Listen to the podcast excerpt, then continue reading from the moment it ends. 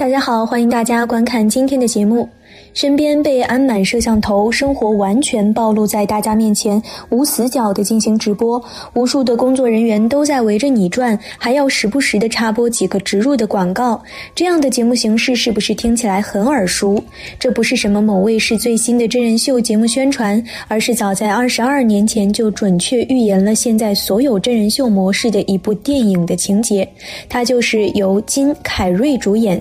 于一九九八年上映的《楚门的世界》，这是一部描述真实与虚假的电影，是一部探索生命真相的电影，更是一部阐述真爱与假爱、大爱与小爱的电影。每看一遍，都会给人完全不同的感受。今天，小编就来和大家聊聊《楚门的世界》里那些值得我们深思的问题。在开始今天的内容之前，希望大家能点点订阅和小铃铛，点赞是对小编的最大支持，谢谢大家。青年楚门从小生活在桃源岛上，过着似乎与常人完全相同的生活。但他不知道的是，在他的身边，每天都有上千部摄像机对着他，每时每刻，全世界都在注视着他。他生活的桃源镇是一个摄影棚，他周围的人，包括他的母亲、妻子、好友，都是演员。他其实一直生活在一场大型真人秀《楚门的世界》当中，直到有一天，楚门偶遇了本已在海难中身亡的父亲，他又在串频的广播里听到自己的一举一动都在别人的监控之下。渐渐的，他发现周围的一切仿佛都在为他运转，到处都充满了刻意的谎言。他开始渐渐怀疑这个世界，于是楚门决定离开桃源岛，但遭到了很多看似巧合的阻拦。剧组不断的以亲情和友情展开情感攻势，楚门一边假意妥协，一边策划着逃跑计划。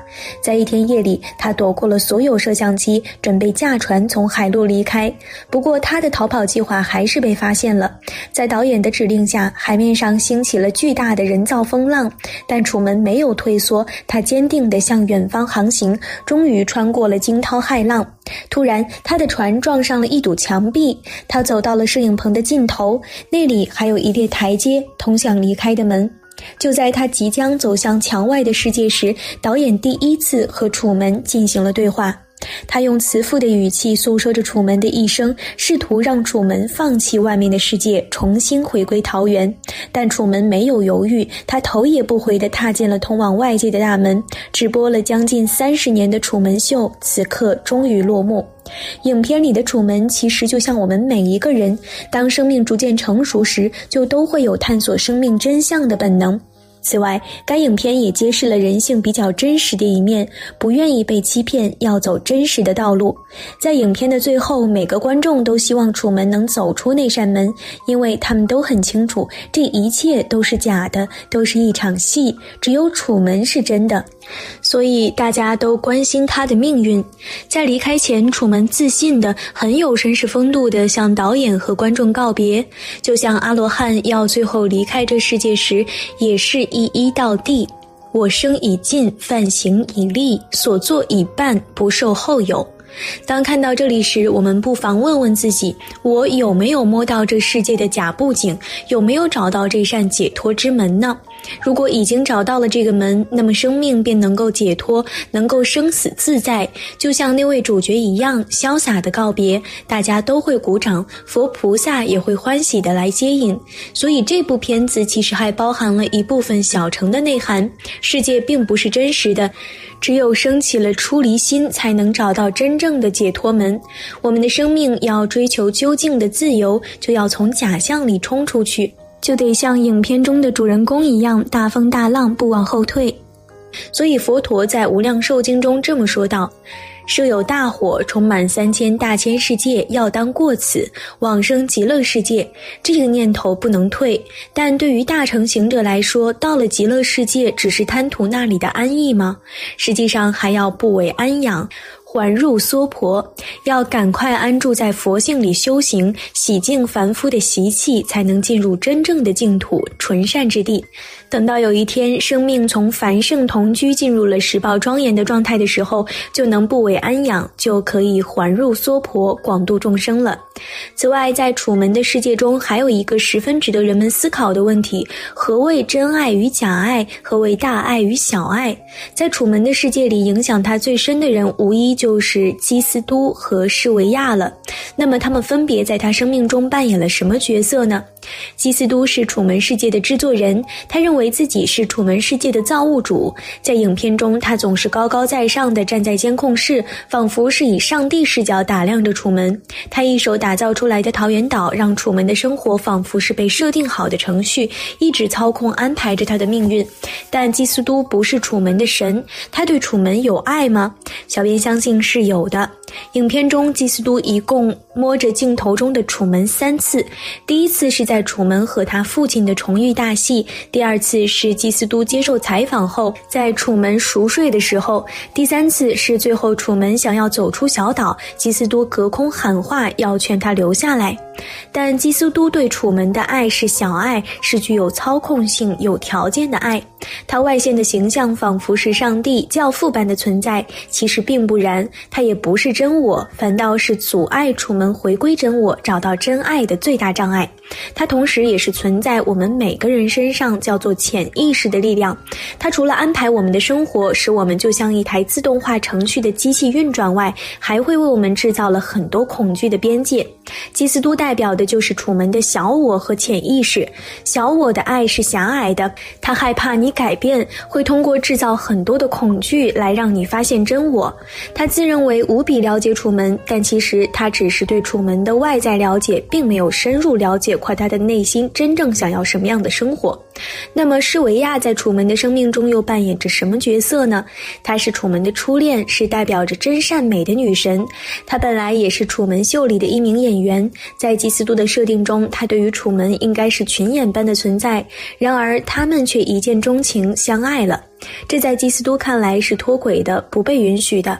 更深一层的他，代表的则是真我。真我是充满喜悦和爱的，是大爱。施维亚在爱上楚门后，告诉了他真相：这个世界是假的，他的生活就是一场被安排好的秀，眼前一切都不是真实的。他让楚门去另一个世界找他，随后就被当作疯子带离片场，从此消失在了楚门的生活中。他冒着被代理这个全世界最受欢迎的真人秀，被当作疯子的风险，不计后果地告诉楚门真相，是为了爱。这份爱更纯粹，所以他对楚门的是大爱。施维亚可以说代表楚门真我内心渴望爱的化身。楚门想要找到真我，就必须克服桃源岛的假象。克服潜意识，也就是基斯都带给他的种种恐惧和障碍，才能找到那扇真我的门，最终与施维亚相聚。那么，我们该如何辨别真爱与假爱、大爱与小爱呢？真爱是与心连接的，它更注重感受，无关利益与世俗的评判标准。它会让你做自己，做最真实的自己。在影片的一开始，基斯都说大家都喜欢看楚门秀，是因为楚门演得很真实，因为他的反应不是装出来的，他在被设计的人生里做着真实的自己。然而，什么是真实？真实是当你直面内心的声音，那个不断追问你是谁、你来自哪里、到哪里去的声音。而不是他生活在一个虚拟的镇上，他的生活是一场秀，但是他对此一无所知。在三十岁以前，他的人生都是处在无名的阶段。我们再来看楚门的妻子劳拉，他对楚门的爱是真爱吗？显然也不是，他或许在楚门的世界里入戏，他对楚门也是有感情的，但这份爱有太多的杂质与商业利益。让人印象很深刻的是他的职业假笑，他被基斯多安排在楚门身上的最大意义就是卖广告。他把这份没有情感的念广告台词视为专业，但是充斥着杂质的爱是很容易穿帮的。楚门就是从相册中，他与妻子结婚那天，妻子的首饰上发现了妻子对他的爱并不是真的，因为他看到妻子在宣誓的时候折手指，那是基督教的信徒在撒谎时用的手势，目的是请求主的原谅，由此觉察出妻子并不是因为爱才和他结婚的。此外，楚门之所以能发现生活中的穿帮，更深层次的原因在于他发现 bug 就存在于他平常没去过的地方。如果他有勇于去打破惯性、尝试不同事物的冒险精神，那么他便能轻易打破这个虚假的世界，直面真实的世界。但如果他一直固步自封、按部就班的生活着，那么他永远都无法逃离这个虚假的世界。